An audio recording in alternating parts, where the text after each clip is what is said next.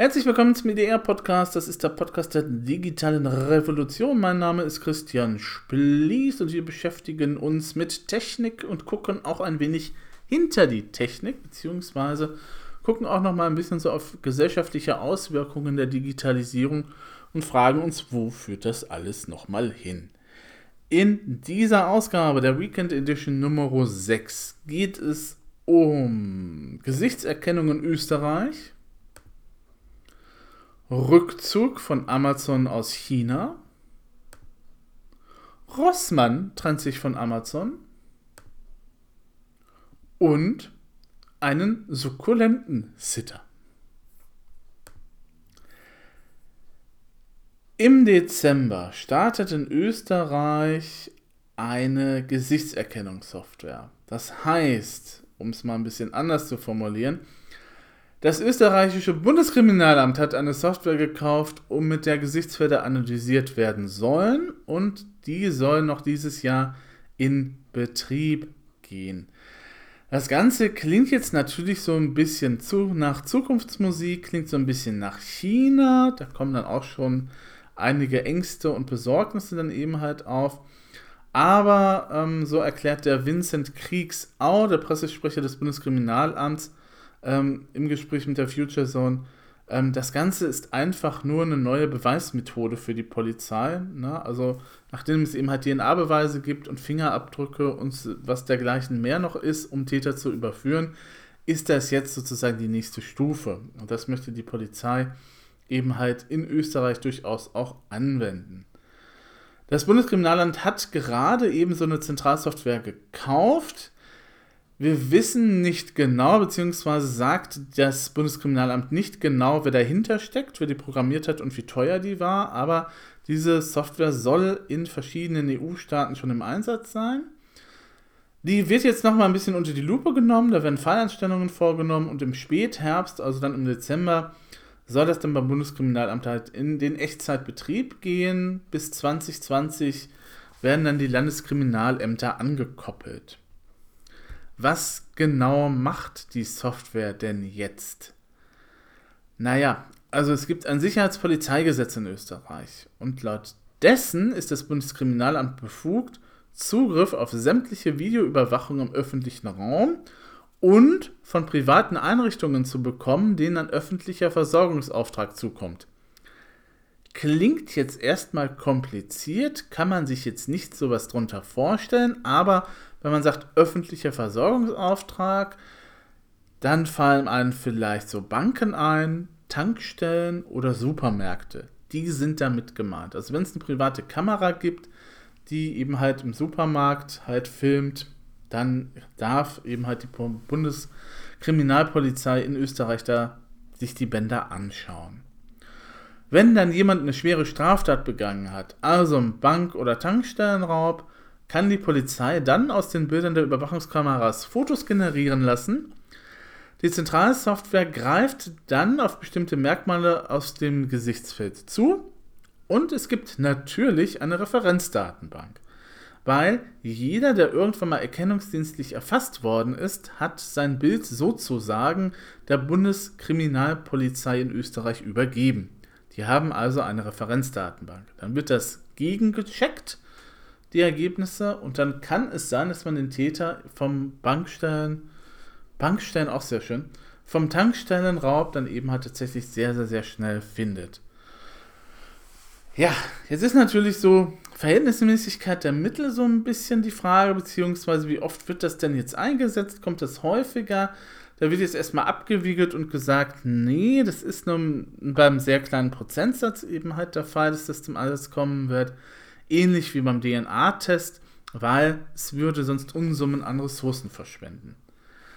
Wie gesagt, von wem die zentrale Software stammt und wie viel sie gekostet hat, keine Ahnung. Ähm, wie gesagt, es wurde halt nur gesagt, ja, schon verschiedene EU-Länder haben halt schon diese Software im Einsatz. Sowas ähnliches ist auch schon im Einsatz, nämlich am Flughafen in Wien. Dort werden die Gesichtsfelder mit den Passbildern abgeglichen und dann wird festgestellt, ob der Passinhaber und das Passbild übereinstimmen. Hm. Wir hatten ja gerade schon mal das Wort China im Munde. Und ähm, da sind natürlich die Befürchtungen groß, dass jetzt auch schon so ein Ansatz von Social Scoring oder was auch immer eben halt passieren soll, dann da eingeführt werden soll. Nein, wird natürlich komplett abgewiegelt, weil ähm, das sowas kann es in Österreich nicht geben. Es gäbe keine gesetzlichen Grundlagen für sowas und die Polizei hat auch gar keine Kameras dafür, um Leute eben halt ähm, zu identifizieren, wenn sie halt auf den Straßen unterwegs sind oder auch Public Shaming zu betreiben, um Menschen davon abzuschrecken, bei Rot über die Straße zu gehen. Das alles kann man in China machen, aber in Österreich nicht. Dafür gibt es keine Gesetze. Nun ja. Die Zusammenarbeit bei der Gesichtsfelderkennung soll künftig dann natürlich auch europaweit geregelt werden. Da hat das EU-Parlament kürzlich noch einer verbesserten Vernetzung der Sicherheitsdatenbanken in der EU zugestimmt. Ähm, auf einem Klick sollen die Beamten dann alle EU-Informationssysteme abfragen können. Es soll dann auch einen gemeinsamen Dienst für Fingerabdrücke und Gesichtsbilder ähm, geben, der mit bestehenden Datenbanken zusammengeführt wird. Also wenn dann schon mal was vorhanden ist, dann wird da eben halt geguckt und überprüft und mit einem Mausklick kann man dann eben halt sagen, okay, wir haben den Täter halt gefunden. Ob das dann immer so im Idealfall ähm, dann wirklich so passiert oder ob dann nicht auch der Alltag dann nochmal äh, ganz andere Probleme halt aufwerfen wirft, das werden wir nochmal sehen. Jedenfalls zu den Systemen, die künftig besser vernetzt werden sollen, gehören das Schengen-Informationssystem, die Fingerabdruckdatenbank Eurodac und das Visa-Informationssystem. Also, wenn ihr demnächst in einem Supermarkt in Österreich einkaufen geht, so ab Dezember, Januar nächsten Jahres, könnte es sein, dass euer Gesicht durch äh, eventuell eine Gesichtserkennungssoftware halt durchgejagt wird, falls gleichzeitig irgendwie ein Überfall oder eine Straftat eben halt im Supermarkt verführt wird. Genauere Infos dazu gibt es in den Show Notes. Ich habe euch den Artikel aus der Future Zone halt verlinkt. Ja, das ist manchmal nicht so einfach mit dem E-Commerce, ne? Sollte man eigentlich denken, dass alles skalierbar ist, aber beim E-Commerce ist das manchmal ein bisschen schwierig. Das hat jetzt Amazon erfahren, denn der Konzern plant zum 18. Juli seinen Online-Shop in China zu schließen. Hm. Gänzlich verabschiedet sich Amazon aber nicht aus dem chinesischen Markt. Es gibt weiterhin das Cloud-Geschäft im AWS-Bereich und das Überseegeschäft bleibt auch erhalten. Also ab dem 18. Juli, ab dem 19. Juli dann werden dann halt ähm, die chinesischen Kunden halt auf die Seiten von Amazon.com eben halt umgeleitet oder auf die Seiten von anderen Ländern eben halt in der Umgebung, Übersee, wo sie dann eben halt tatsächlich weiter noch einkaufen können. Ähm, ne, die können weiterhin tatsächlich auch über Amazon bestellen, aber es gibt halt nicht mehr das chinesische Pendant. Ähm, jetzt kann man sich natürlich fragen, warum ist das so? Da gibt es mehrere Gründe. Zum einen äh, ist die wirtschaftliche Situation in China momentan doch ein bisschen gebremster. Also der Aufschwung ist nicht mehr ganz so stark wie vor einigen Zeit. Das haben halt auch JD.com und Alibaba erfahren, die eben halt bislang auch wirklich sehr stark gewachsen sind. Und ein anderer wichtiger Grund ist, es ist eben halt tatsächlich ein Geschäft, das eben halt nicht immer so einfach skalierbar ist. Ja? Und äh, wenn man sich jetzt nochmal überlegt, Alibaba und Tencent haben rund 80% des chinesischen Marktes in der Hand und dann kommt Amazon daher und sagt, wir wollen jetzt auch irgendwie nochmal mit euch mitmischen. Dann wird das schon ein bisschen schwierig. Vor allem, wenn man sich nochmal genau anschaut, was Alibaba so gemacht hat. Die haben ja tatsächlich sämtliche Teilbereiche der Wertschöpfungskette, Wertschöpfungskette abgedeckt. Also neben Shops und Verkaufsportalen kann man mit äh, Payment machen, man kann mit denen die Logistik organisieren, Aktionsware, Couponing, das alles geht über Alibaba und Tencent halt. Und sich da zwischenzudrängen, das ist natürlich für Mitbewerber dann äußerst, äußerst schwierig. Ähm, Amazon hatte 2004 einen chinesischen E-Commerce-Händler aufgekauft für, naja, 75 Millionen US-Dollar und in den letzten Jahren hat versucht, das Geschäft auszubauen. Aber der Marktanteil, den Amazon bisher für sich in China verbuchen konnte, liegt unterhalb der 1%-Marke. Es ist offenbar zu wenig, um weiterzumachen wie bisher. Und deswegen sagt Amazon, okay, wir ziehen jetzt die Reißleine, wir schließen das, sind weiterhin in China natürlich noch vorhanden. Es gibt das Cloud-Geschäft weiter und das Überseegeschäft bleibt erhalten. Aber wenn Alibaba und Tencent da eben halt schon die Platzhirsche sind, kommen wir da einfach nicht zwischen. Näheres dazu in den Show Notes. Da gibt es einen Link. Tja, Amazon Prime ist ja eigentlich, sagen wir mal, naja, es ist, es hat seine Vorteile natürlich. Ne? Also man kriegt seine Sachen schon am selben Tag. Das wird schnell geliefert. Okay, es kostet natürlich einen kleinen Aufpreis, aber manchmal ist einem das auch wert. Bei Drogerieprodukten scheint das aber in Deutschland irgendwie nicht so ganz der Fall zu sein. Denn Rossmann trennt sich jetzt von seinem Angebot bei Amazon Prime. Einfacher Grund, das wird nicht nachgefragt. Jetzt kann man sich nochmal überlegen, okay, Amazon Prime ist natürlich immer, ich muss dafür extra nochmal ein bisschen bezahlen. Ähm, ich kriege die Sachen zwar auch relativ schnell, Jetzt muss man sich aber nochmal überlegen, ähm, es ist ja eine Drogeriemarktkette. Also das heißt, es ist ja da fast alles vorhanden von, von Saft über äh, Nahrungsmittel, ähm, irgendwelche Wäscheklammern, die man vielleicht braucht und ähm, diverser Kram eben halt wie die gute Nachtsalbe mit Rosenduft oder so. Und ähm, da muss man sich ja natürlich fragen, sind das Sachen, die man wirklich halt unbedingt noch am selben Tag braucht? Oder sagt man sich dann nicht, na gut, dann gehe ich halt eben zum Rossmann, wenn es heute nicht ist, dann morgen. So dringend sind diese Sachen nicht, als dass ich sie brauchen würde. Na gut, wenn der Primer jetzt ausgeht, ist das natürlich ein bisschen schwierig. Frauen wissen, wovon ich rede. Aber das kann man auch nochmal allenfalls eben halt äh, überdecken. Wenn das komplette Make-up jetzt am Ende sein sollte, ist das natürlich schlecht, aber normalerweise sagt man ja da auch vor. Ne? Oder ähm, wenn irgendwelche Sachen, wie die Duschlotion ist jetzt alle okay, das könnte ein Grund sein, dann bei Amazon Prime vielleicht zu bestellen, wenn man ein dringendes Vorstellungsgespräch hat, aber in der Regel sind das auch Sachen, die tatsächlich warten, auf die man halt auch warten kann. Jetzt kommt natürlich auch dazu, ähm, dass am Rossmann auch gesagt hat, man wird in den nächsten Jahren dann nochmal so 100 Filialen eben halt in Deutschland nochmal neu eröffnen.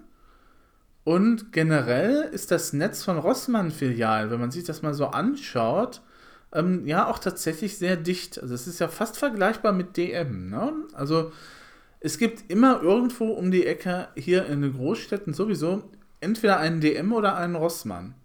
Ähm, es gibt sogar Rossmann-Läden, die direkt neben Aldi aufmachen, zum Beispiel.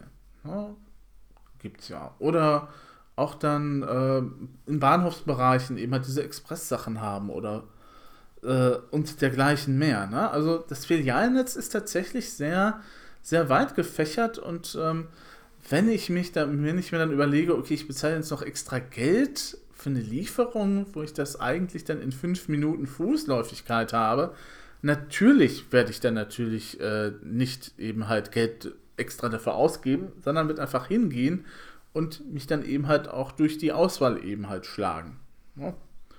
Und äh, dann eben halt nochmal schauen, was es da halt so gibt. Also die Kunden und so auch das Fazit von Raoul Rossmann, das ist der Geschäftsführer für den Einkauf, Marketing und Onlinehandel und nebenbei noch Sohn des Gründers, der Rossmann, ähm, sagt Anna auch, die Kunden gehen lieber in die Märkte und wollen keinen Aufpreis zahlen, um sich die Sachen ins Büro liefern zu lassen. Und Rossmann hatte auch gelernt, wie die Online-Logistik effizienter gestaltet werden kann. Geht dann offensichtlich auch für die allgemeinen Läden, die die selber online haben. Ähm, wie genau das da jetzt aussieht, das hat er im Interview mit der Süddeutschen Zeitung leider hinter einer Paywall, deswegen muss ich mich eben halt auf verschiedene andere Quellen hier stützen äh, nicht gesagt, aber ähm, er sagt auf jeden Fall, dass das Online-Handel, äh, dass der Online-Handel bei Drogeriemärkten auch noch wachsen wird, allerdings nicht so schnell wie in anderen Segmenten. Tja, Verlust für Amazon, oh, Verlust für Rossmann ja eher nicht. Ne? Die haben gesagt, ja, wenn es nicht nachgefragt wird, warum sollen wir dann eben halt diesen Service weiter aufrechterhalten? Ähm, stampfen den doch einfach ein. Ja, klar.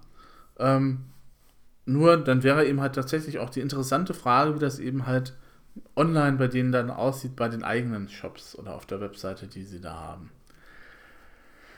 Ah, wie gesagt, leider ist das Interview mit der Süddeutschen Zeitung hinter einer Paywall. Und deswegen kann ich euch auch nur jetzt erstmal äh, die beste Zusammenfassung des Ganzen verlinken, die ich gefunden habe, nämlich bei businessinsider.com. Da gibt es dann auch nochmal so einen kleinen Abschnitt über die Frage, wie das jetzt mit dem plastikfreien äh, Gedönse bei Rossmann ist.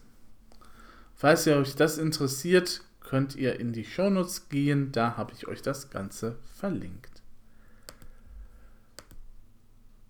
So, jetzt kommt ein Zungenbrecher, beziehungsweise heißt die Pflanze Echeveria hakuoi.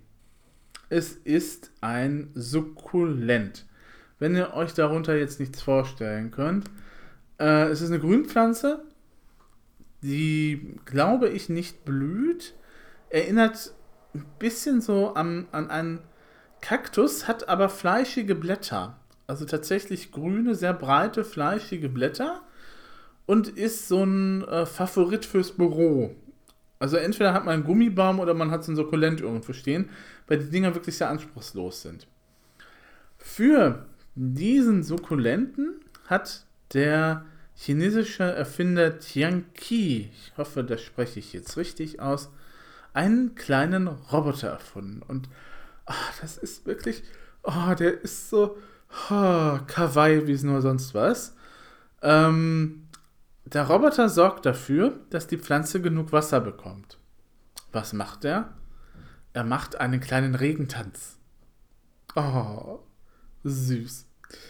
Dann sorgt er dafür, dass die Pflanze genügend Licht bekommt, indem er halt, wenn irgendwo Schatten ist oder sich der Standort eben halt schattig gestaltet im Laufe des Tages, dann geht er mit seinen sechs Beinen eben halt los und sucht einen sonnigen Platz. Wenn es der Pflanze zu sonnig ist, dann verkriecht sich der Roboter auch gerne mal im Schatten. Oh, das ist süß. Das ist wirklich süß. Ihr müsst euch das nochmal angucken. Und ähm, der Roboter gibt sogar Pfötchen. Also man kann auch mit dem richtig spielen. Der gibt Pfötchen. Und wenn er glücklich ist, dann führt er einen kleinen Freudentanz auf. Es ist wirklich allerliebst. Ähm, zu kaufen gibt es das Ganze leider noch nicht. Das ist immer noch so ein Prototyp. Aber jetzt kann man ja mal weiterdenken.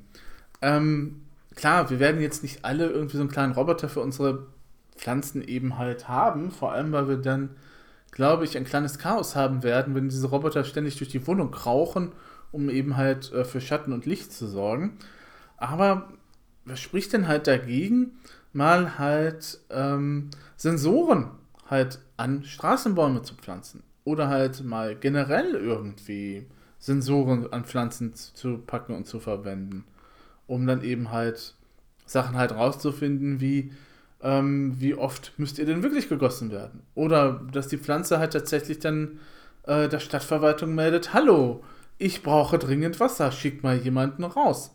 Oder hallo, mir geht es gerade momentan gerade nicht so gut, kann man einen Landschaftsgärtner von euch vorbeischauen. Ähm, so könnte man tatsächlich dann eben halt auch Wasser, Licht und die Mineralienzufuhr intelligent steuern. Wäre ja mal eine Idee. Und ähm, ob das nicht auch eine, bei der massiven Begründung von Städten möglich wäre. Ähm, so der Schluss des Artikels, der über diesen Roboter berichtet. Ähm, ja, natürlich. Das gehört auch zu einer Smart City dazu. Das ist ja halt tatsächlich Technik. Aber Smart City hat ja auch eine sehr biologisch nachhaltige Komponente, die ja immer meistens unter den Tisch fällt. Ähm, da wäre das tatsächlich so machbar, dass man sagt, okay, es gibt einen Sensor, also es gibt eine Sensorenphalanx, die dann eben halt an bestimmten Bäumen dann eben halt äh, notiert wird und wir von der Stadt haben dann halt einen riesen Monitor, einen riesen Überwachungsgedönse und wissen dann, okay, ja, wir müssen heute mal ein bisschen mehr gießen oder wir müssen da vielleicht nochmal vorbeischauen, weil es den Bäumen da halt nicht gut geht. Naja, also Ein bisschen ging ja dann allerdings auch das Natürliche an der Pflanzenwelt verloren, ne? also das Unberechenbare. Hm. Aber naja, andererseits besser als Asphaltwüsten oder irgendwelche komischen zubetonierten Sockel wäre das allen allemal, finde ich. Uh, ich habe euch verlinkt einerseits den kurzen Bericht aus dem Creo-Magazin und dann nochmal auf Englisch das, was der Erfinder selber dazu zu sagen hat, findet ihr in den Shownotes. Dann wünsche ich euch eine wunderbare freie Zeit. Genießt das Wochenende, genießt die Osterfeiertage oder genießt die Sonnenwende oder was auch immer ihr sonst feiern mögt. In diesem Jahr ist das tatsächlich auch so, dass das Passafest der Juden tatsächlich, tatsächlich, tatsächlich, tatsächlich, tatsächlich halt äh, in diesen Zeitraum fällt, also zeitgleich mit Ostern halt äh, gefeiert wird. Und ähm, von daher wünsche ich euch eine schöne Zeit und gehabt euch wohl. Bis zur nächsten Woche.